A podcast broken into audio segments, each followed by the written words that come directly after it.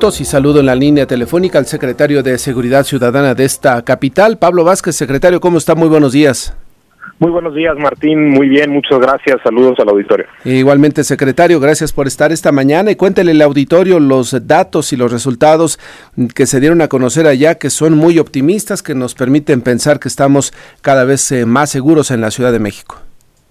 Así es, el día de ayer el jefe de gobierno, Martí Batres, en compañía de todos quienes integramos el gabinete de seguridad, dio a conocer los resultados de seguridad del mes de enero y los resultados fueron fueron positivos, positivos para la gente sobre todo. Lo que se dio a conocer el día de ayer es que el mes de enero de 2024 es el mes que ha registrado eh, la menor cantidad de delitos de alto impacto en lo que va de la administración se tuvo durante el mes de enero un promedio de 52 eh, delitos diarios de alto impacto. Esto es 64% menos de lo que se tenía al inicio de la administración, cuando andábamos rondando los 100, más de 140 delitos en promedio diario de, los delitos de alto impacto.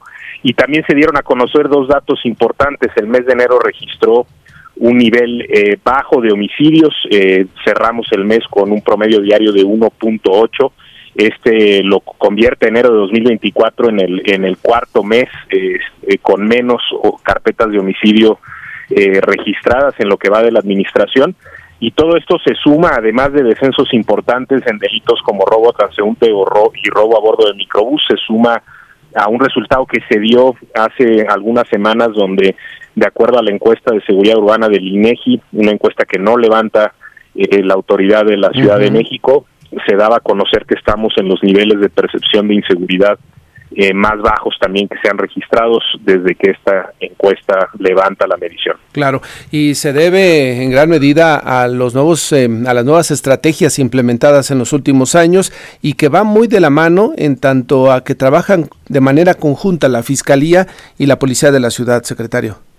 Así es, el binomio Fiscalía, en, en este momento encabezada por el doctor Ulises Lara y Secretaría de Seguridad Ciudadana, Fiscalía y Policía, ha sido muy importante. Es uno de los ejes de la estrategia de seguridad que se concibió desde el inicio de la administración. Estos resultados, hay que decirlo, profundizan eh, los alcanzados por esa estrategia. Seguimos en la misma línea trabajando una estrategia que se concibió por la entonces jefa de gobierno al inicio de la de la administración que tiene justo este eje que mencionas de la coordinación fundamentalmente con la Fiscalía y la Policía, pero también con el Gobierno de México, eh, los tres órdenes de, gobierno, y tenemos también de manera muy importante el trabajo de atención a las causas, reducir las desigualdades, proveer mejores servicios, sobre todo de educación eh, a los jóvenes, y también algo que ha sido muy importante que es la eh, inteligencia y la investigación, se le dieron facultades a la policía para investigar y eso para eh, comentarlo con el auditorio simplemente ha significado en una de sus dimensiones que mucha más gente el día de hoy en la en la ciudad, muchos más policías están investigando los delitos. Antes era una cantidad reducida, solamente los policías adscritos a la fiscalía investigaban delitos.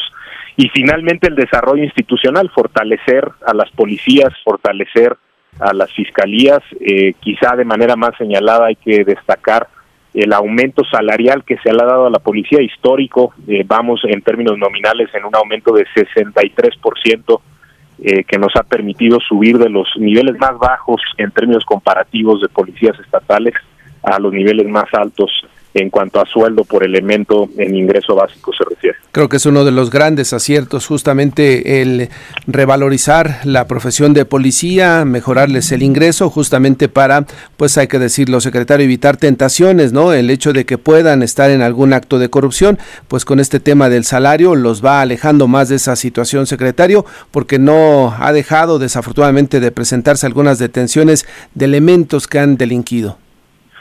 Siempre hay retos en ese sentido. Eh, las organizaciones son, son complejas, me refiero a las instituciones encargadas de, del trabajo de, policía, pero en la ciudad se ha hecho un esfuerzo, creo, sin precedentes, como, como bien señalas, en términos de mejorar las condiciones laborales, mejorar la capacitación, especializar esta capacitación eh, justamente en estas funciones de inteligencia, investigación, pero en muchas otras tenemos este, prevención de maltrato animal, eh, atención médica prehospitalaria. Hay varios perfiles en la Secretaría que se han que se han ido especializando y desde luego todas las funciones de control interno. Se ha fortalecido mucho al área de asuntos internos.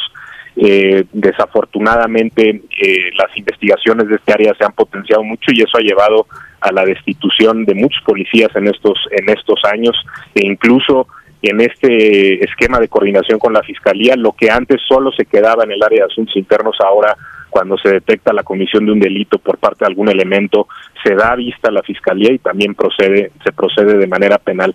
Todo esto, desde luego, es un trabajo eh, que no termina, que hay que seguir haciendo de todos los días y en eso estamos. Eh, el, el, fenómeno delictivo tiene variantes y hay que estar todo el tiempo todo el tiempo alerta. Oiga, secretario, déjeme regresar a los resultados. Veo, por ejemplo, en el caso de el combate y la investigación y detención de los grupos delictivos, ¿no? De estos eh, llamados, eh, pues, eh, grupos de alto impacto en la Ciudad de México, 274 células desarticuladas y más de 2.400 detenidos, pero todos vinculados a esto que podríamos decir, entre comillas, el crimen organizado en la Ciudad de México. ¿Se les ha pegado fuerte, secretario? Sí, eh, la, administración, además de esta estrategia que, que sin duda ha sido un acierto, eh, partió también de otro acierto que fue eh, reconocer la situación de la delincuencia en la Ciudad de México, reconocer el problema, llamarle a las cosas con su, por su nombre, pero también hacer un análisis a detalle que nos permitió dimensionar y poner en su justa medida las operaciones. Se ha, se ha golpeado eh, de manera decidida a células, células que luego a su vez eh, pueden eh, vincularse entre ellas y, crear organizaciones o formar organizaciones más grandes. Los niveles de organización varían, pero lo que decimos siempre, más que la célula, más que el grupo, lo que nos ha interesado en la ciudad es atacar de manera directa la violencia. Ese es nuestro objetivo, independientemente de quién sea quien ejerce esta violencia, la prioridad es la violencia y en eso estamos enfocados.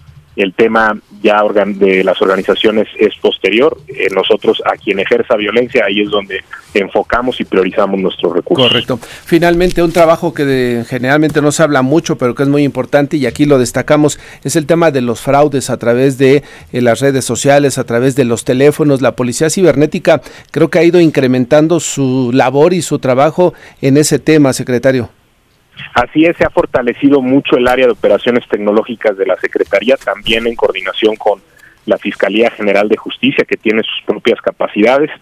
Eh, se han eh, eh, mejorado las herramientas de patrullaje cibernético y todo el tiempo estamos alertas, además, en, una colaboración muy profunda y una comunicación bidireccional permanente con el sector privado, con el sector bancario, con el sector empresarial, las, las distintas industrias para irnos alertando y compartir información sobre fraudes que puedan afectar a la gente. En este, ayer dábamos cuenta de las detenciones que se han realizado por las modalidades de venta de vehículo fraudulento eh, a través de plataformas de redes sociales.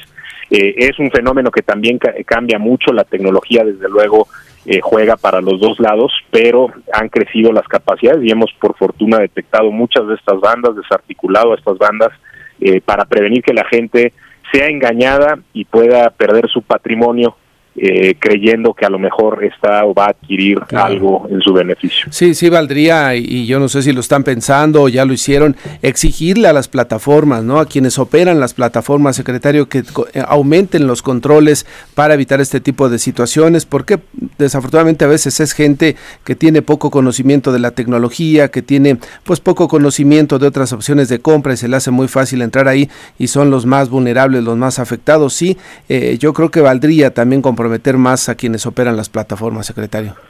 Tenemos una, una muy buena relación con los operadores, con las empresas de tecnología, con las empresas eh, de logística que, que operan estas plataformas. Hemos tenido muchas eh, mesas de trabajo, hay controles eh, que se han puesto, pero nunca está de más, y si me permites, aprovechando el espacio, recordarle a la gente que use canales formales para la adquisición de artículos de, alto valor, sobre todo de, vehículos, que no lo haga a través de plataformas digitales donde es difícil conocer a la contraparte y vaya a los a los canales formales, además de todas las medidas que pueden consultar en la página de internet de la Secretaría y en nuestras redes sociales para que estas compras sean sean seguras, para que no se dejen sorprender. Correcto. Secretario, le agradezco mucho la conversación esta mañana. Seguiremos en contacto revisando y analizando todos los temas de seguridad de la ciudad. Gracias, Martín. Al contrario, un saludo al auditorio y seguimos a las órdenes. Saludos y que la vaya muy bien. Es el secretario Pablo Vázquez de Seguridad, secretario de Seguridad Ciudadana de la capital del país, el jefe de la policía, para que lo tenga usted en claro. Mire, nos daba justamente esta, eh, estos procesos de investigación en contra de los malos elementos de la policía, por supuesto, un reconocimiento a todos aquellos que hacen bien su trabajo en la Ciudad de México, pero mire, fueron 7.208 destituciones de policías, ¿eh? 7.208 destituciones instituciones de policías, 417 elementos detenidos, 219 en fragancia y 198 derivado del cumplimiento de órdenes de aprehensión. Aquellos policías que se dediquen a delinquir les va a caer la ley, es el mensaje que manda la autoridad.